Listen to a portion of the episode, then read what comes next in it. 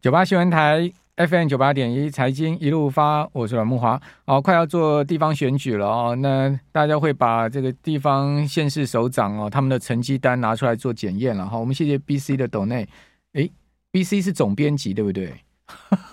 好，最近有相认。好，那呃拿出来做检验，可是很可惜了哈。我看媒体讨论不多，哈，就是说在。呃，这个执政的绩效各方面的评比哈，讨论不多啊，但就主要都集中在一些呃比较媒体会关注的，就是一般人看到眼睛会一亮的这个话题上面了哈。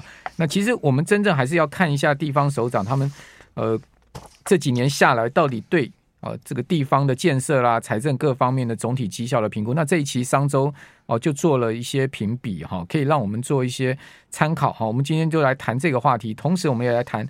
哦，今年也很罕见的出现债市的暴跌，那债市的这样的一个大跌哦，全球债债市竟然跌掉百分之二十，是一个布局的低点到了吗？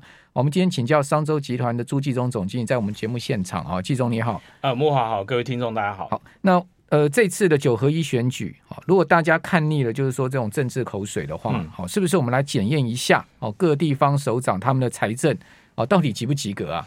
好。呃，我想这个时间点来讨论这个议题哦，一方面当然是因为选举，还有另外一个我觉得比较重要的议题是，呃，我们从这个切角来看，是因为升息。好，因为我想过去我我们长时间已经处于一个低利率的时代，所以你从这个二零零八年金融海啸之后，因为美国不断的 QE，你看到的就是一一连串的低低利率。可是我想，我们从二零一八年到现在为止，因为 COVID-19 之后，这个通货膨胀越来越大，你就会想到说，现在这个升息这件事情已经彻底的改变了这个结构。那这个结构已经你你很难再回到过去那种低利率的时代。那这个时候问题就来了，那这个负债，一个长期的负债，到底对你是好还是不好？那所以我们在呃，我们应该是在呃三年前，我们曾经做过一个台湾的。地方财政的昏迷指数，哈，这个是应该八年前，八年前我们做过哈，地政地方财政的昏迷指数。对，那那个时候我们讨论过，那我们这一次在八年之后，我们又来再来讨论一次。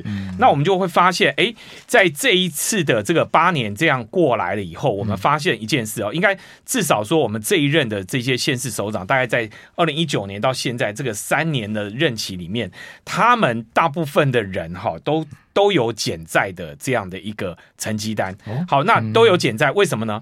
因为我们这一段时间大家的房地产都不错，好，就是说这一年这应该我无论我们讲八年或者是这三年来讲，那因为第一个中央政府的税收。年年都超增嘛，嗯、那因为中央政府税收超增，所以你今天从中央那边拨到的钱相对会多，对。然后再加上地方的税，那如果你今天的地方的税，啊、呃，因为比如说房屋税啊这些地价税啊，你的如果你的税率又没调整，那有一些县市它是有降税率，好，比如说台南市，台南市它还降了税率，嗯、那所以它每一年它还收入少了，可是它那我们看到是，哎，像台南市长他就做的。我我觉得算是在我们这里面的调查里面，嗯、他第一个是六都里面的减债王。哦，那这个减他的负债减少，但是他基本上他的税基，嗯、好，理论上他的这个房屋税有降，那理论上他的税还减少了，那他为什么还可以减债？哦，我们后来发现，我发觉他里面做的蛮厉害的，我觉得是值得大家来讨论的，嗯、就是你把很多过去政府哈，过去政府有两两个事情哈，在。我们媒体的看法里面，我们从中长期的角度，我们认为不太不太好的哈，它负面作用比较大的。第一个哈，就做这个从化区，你把这个土地从化了以后，你把它卖掉。嗯，好，你单纯的卖土地，事实上是呃，从某个角度来讲，是让台湾的房地产这几年能够之所以有从化区不断的。有新房子这样一直做，然后那建商可以一直来来来操作这件事情，然后不断的有住宅可以出来，那对于呃台湾的这个房价的高升，其实有一个推波助澜的效果。可是相对来讲，对政府来讲，因为你把土土地卖掉，其实土地不在你手上以后，其实你就等于是短期你拿到收益，但是长期你失去了一个可能的现金收益。好，那。台南市呢，他们就降低了他们直接卖土地的这个比例，他们开始做了很多所谓的 BOO 跟 BOT。哦，好，那这个部分让他的整个就是，他甚至连很多工业区，他都新的工业区，他有百分之二十的土地，他都只租不卖。嗯，好，那所以就让他的收益开始增加。然后另外一个，我觉得他做的很好的，他就是全面检讨文资管。嗯，那我觉得哈，这个政府做很多公共投资，那举债，甚至你举债去做投资，投资以后呢，哎，那个硬体做好了以后，如果没人使用，那个才是真正的一个大问题。那我们看到台南市做得很好的一点，就是他把他很多的市政府原来的这些比较使用率比较低的这些房子，他把它呃，等于是开。开了让民间去来经营，那所以让他可以收租金，那所以在这个部分，他改善了他的很多的财政。那所以我觉得台南市是我们看到一个蛮蛮不错的例子。另外一个当然就是呃最明显的一个非六都的话，就是新竹县。好，新竹县呢，因为大家都知道整个。呃，新竹地区的房地产真的这几年真是大喷发，好，所以它其实在呃它的这个房屋税啊，这个税收的这个部分，它其实收了蛮多的钱。那但是相对的，它也的确做了一些调整，它在费用的支付上面，比如说呃它的非非法定的社社会福利，它其实做了还不少。好，那这个是增加支出的，但是它相对它降了很多支出是什么？比如说我们看到很多县市政府都会办演唱会，对，好，这种放烟火型的，它做了很多的。这个节约好，那所以让新竹县好，那整个它也开始啊，它的整个财政有一个明显的改善。那我说，我想这两个是我们看到的呃，这个减债王好。那所以如果新竹县好，它未来它的，因为它有这个竹科在它呃，在它的这个县境里面，那未来如果它今天能够结合竹科的这些厂商，使得它的这个土地的利用好，就是降低它卖掉的土地，它是。实际上是拿来做工业区的土地的话，来做营运的话，事实上对新竹县相对来讲，它长期的财政是会比较好的。所以我想我们在做这个专题的时候，我们至少看到有两个县市政府的案例，呃，目前看起来还不错。那另外一个看起来就是台北市，好，那台北市也是还了很多债，哈，科批还了很多债，但相对来讲。呃，它能够有的财政结余也变少了，那等于是说，你等于是呃，短期看起来是不错，但中长期会不会投资变少了？那这个也是很多人在啊、呃、批评的地方。好，那不过我想，县市首长开始注意哈，要注意这个债务的问题，在这个随着。呃，升息时代来临，好，的确，他们应该要注意。我觉得我们所有的选民也要注意这件事情。那他到底开的这个支票，是不是能够真的兑现，让整个地方的这个长期的投资、长期的施政，能够有起到一些比较关键性的作用，能够为大家把环境做好。那特别是我想，呃，如果你今天要做一些，比如说呃基础建设，像卫生下水道啊这些接管率，你要能够把它做得更好，你要能够让整个环境。更能够改善的话，那这些事实上都要花钱，都要投资。那所以不是不投资的县市首长是最好的。好，那我们是认为说，你必须要有中长期的投资，但是你要减少那种短期一次性的支出，你才有机会能够创造一个比较好的收益。那所以我们在这一期，我们帮大家做了一些整理，那值得大家可以来看一下不同的县市首长他们有不一些不同的做法。我我看到你们这一次的全台地方财政。治理调查评比的结果，六都跟各县市财政中最会赚的是台中市跟台东县，对不对？对。那最不靠爸的，就是说不靠中央的是桃园市跟新竹县。对。那最不躺平的是呃桃园市跟连江县，就是马祖哈。那台南市跟新竹县是减债王，嘉义市、金门县还有连江县哦是维持零举债。那财政韧性强、风险耐受度最高的是台北市跟嘉义市。对，那这个评比是你们有五大指标嘛？对不对？用五大指标综合去评比出来的。因为我们第一个就是先看好平均每一个市民好或县民，你的那个能够分到的这个县市首长，他能够在结余，他有没有结余分给大家？好，那第一个就是你要有这个人均的余处。能不能够增加？然后第二个是说，你要有没有一些核心的获利的能力，就是你的整个财政，你是不是有一些能够可以去赚钱，有长期的一些收益能够进来？再来是一个你的长期投资，你怎么去看你的长期投资？你怎么去做？然后再来就是你的债务负担，你可不可以让你的债务负担的结构能够降低？然后最后一个我们看到的是一个风险耐受度。那这个风险耐受度主要就是说，我们看的就叫底侧税，占你的税收的比例哈。什么叫抵侧税啊？抵侧税就是类似像比如说地价税、房屋税、使用牌照税，这个就是固定的。你只要有多少人口，你就一定有这样的一个税收。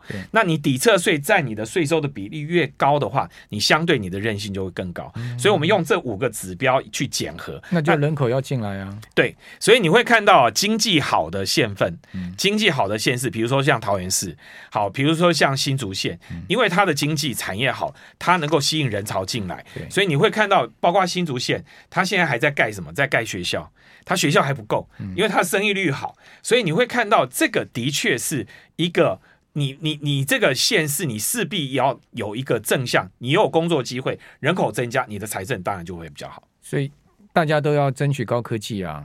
哦，这个高科技半导体的投资进驻哦，似乎就是呃象征了刚刚季东所讲的这些呃这个所谓前进来的一个道理了哈。哦，所以这个争破头。好，我们这边休息一下，等一下回到我们的节目现场。九八新闻台 FM FM 九八点一财经一路发，我是阮慕驊。我们今天在节目现场是商业周刊的呃总经理朱继忠朱朱总啊，在我们节目现场，先跟听听众朋友讲一下，地方政府到底他们的财政收入从哪些来？除了刚刚继忠讲说就是卖地哈，这个土地财政以外，大大陆的呃地方政府呢最会就是土地财政嘛，所以房地产不好哇，这个地方财政压力就很大。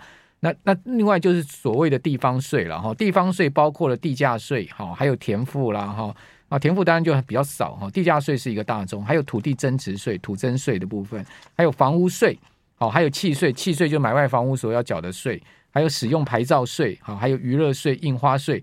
那大家想想，这些税就跟住有关啊，比较跟住有关、娱乐有关，所以人要进来，人进来的话，这些税才会多。就刚刚朱一中所谈到的这个观念。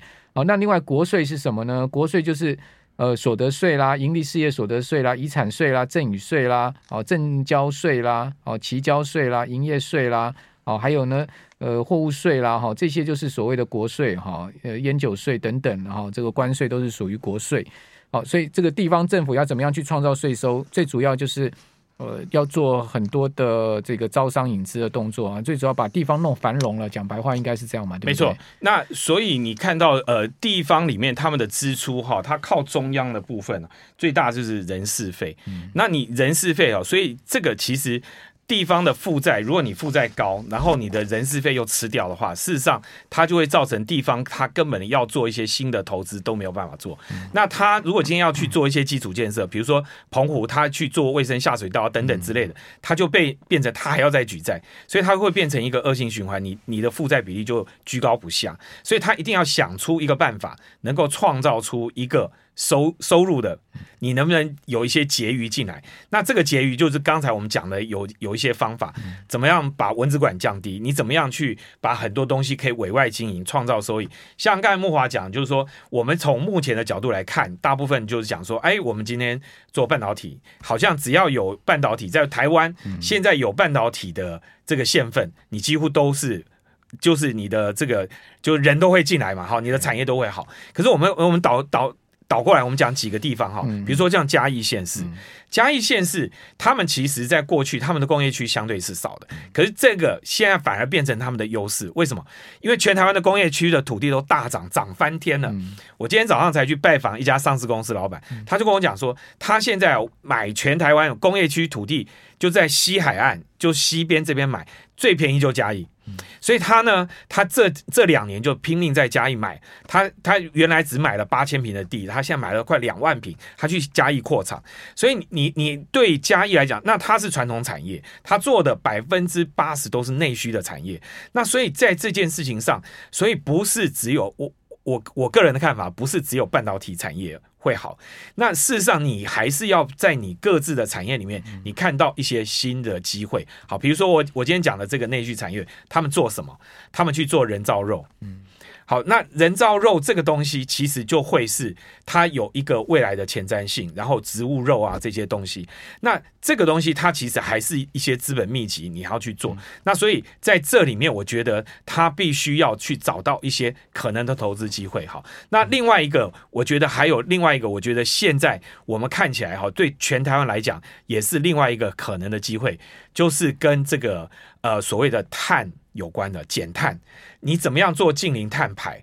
那这个近零碳排也是跟我们的自己的内需比较有关。那如果有一些近零碳排的技术，哈啊，比如说你怎么样去把垃圾拿来变成燃料，如果有这些技术的发展的话，它实际上也能够对地方的产业造成一些机会，甚至把环保的这个环境也把它做好。那所以我，我我想这个一定是让。呃，我们的这些县市首长，他们必须要动脑筋，他们自己要有一个好的幕僚团队，能够看到一些前瞻的技术，然后一些把一些技术引进来，然后把一些产业引进来，我相信对他们的财政才会有一个比较结构性的一些改善。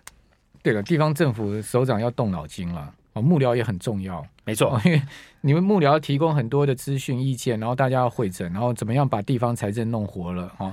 呃，最主要是自主财政的部分啊，弄活。有一次我听那个云林县长张立善讲说，因为台西不是有很多养蚵吗？对，那大家都说，哎，那个养蚵那个偶尔，挖完之后那个壳怎么办呢？嗯、那个壳其实他后来他们就想到说，哎，我把它打碎之后变成建材，这样子又可以算是一次的这个所谓。呃，这个减碳，现在台硕就这样啊，台硕就是拿那个壳去磨粉啊，对对对，然后去做那个。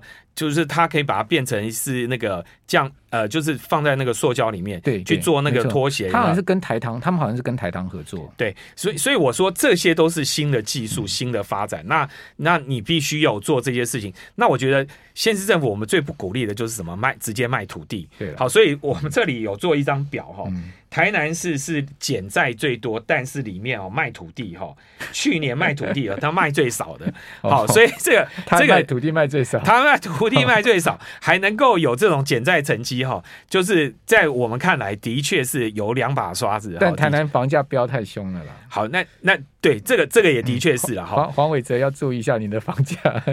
台南现在那个呃房屋房贷负担率已经三十八趴了，没错。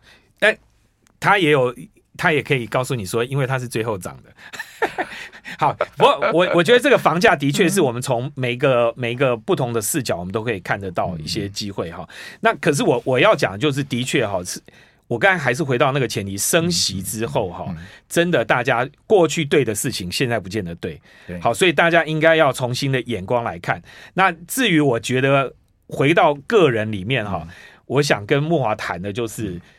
最近的这个债券市场啊，的确非常诡谲。你应该也没看过跌成这个样子了吧？我是第一次看到债券这样跌了。没有，我觉得债券市场啊跌哈，还就是那个利率攀升哦，因为你要升息，债券市场本来就会跌。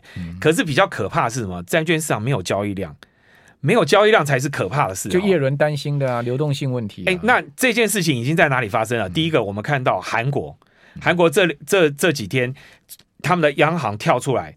拿五这个上兆的韩几十兆的韩元要去支持市场的流动，五十兆五十兆对。五十兆。好，然后日本日本也是上个礼拜，所以你会看到哈，就是我觉得这一波大家比较害怕的，可是回来哈，我看到有一篇文章讲的很好，他说啊，现在的这个美债哈，会不会是二零二零年三月的油价？因为油价在那边跌到负油价，你不要吓人家。哎，四月跌到负油价了。好好好，可是你要讲哦，二零二零年三月的油价的意思就是说，未来中长期的话，你在那个时间点买到油的话，嗯、你事实上会大赚钱。哦，那但问题是你要度过那段时间，没错。所以你要撑过。现在重点来了，所以现在很可能是短期阵痛，但是中长期的债券的布局的买点。已经看起来会出现了，因为毕竟一个中长期的利率哈，你要你说，哎，那个美国三十年公债拉到六趴以上，你要拉它拉到六七趴八趴，那个简直是已经有点天方夜谭了。没有了，现在还没有，现在四趴多了。对，所以所以没有，现在基准利率的目标就是要到四点多，四点多啊，所以你那个越长天期的公债，它的利率拉得越高，所以你在这个状况之下哦，事实上已经告诉大家，就是说大家可以等着时间哈，就是看一下，好，如果你今天一个投资级的债券啊，拉到那种五趴六趴左右的债券啊，那你的确可以思考一下，先买债券再说。嗯，好，那。怎怎么买呢？你你你的建议说，这个长债、长债、短债，呃，到底要优谁优谁优先，谁谁后面？然后买的方式是定时定额呢，还是说 ETF 呢？怎么怎么样的一个？呃，我我觉得哈，ETF 是一个蛮好的可以考虑的点，尤其是你看哦，十年期公债值利率，它如果一下子跑到又创新高的时候，那个点你你应该要进去买一点 ETF，因为那个点它很可能。因为这个，你看到现在整个政府或者 FED 都开始出来做了一些反向性的动作，那那个点你进去买债，我觉得至少你的长期你不会赔钱了，因为四趴以上的公债哈，绝对不可能是太维持太长期的哈。寿寿险公司听到你这样讲，他们很高兴了，因为寿险公司现在满手债啊。那问题是他们他们只能报啊，他们也只我我问你啊，今天这个新闻了哈，你可以看到金管会统计到九月而已哦。寿险前九月净值蒸发一点九兆，这这这怎么怎么办呢？所以我说这个，我觉得我们大家看债券的眼光哈，要把它拉长时间看，你不能把它当股票看呐。好，那我觉得这件事情，老实说。可能半年以后你再来看的时候，你就会觉得说：“哎呦，那他只要挺得过就没事啊。”对，就一定要挺过嘛。对，所以所以关键是他的资金的配置，他的现金够不够？因为如果你今天我们担心的是什么？就是你撑不过短期的流动，因为大家挤兑的时候你要撑得过。所以你今天是你把你的现金配置把它做好，我觉得是目前短期大家最应该要做的事。你觉得台电会增发股息吗？呃，不会。不会啊，不会。但是，是，但是台积电的，你现在回过头去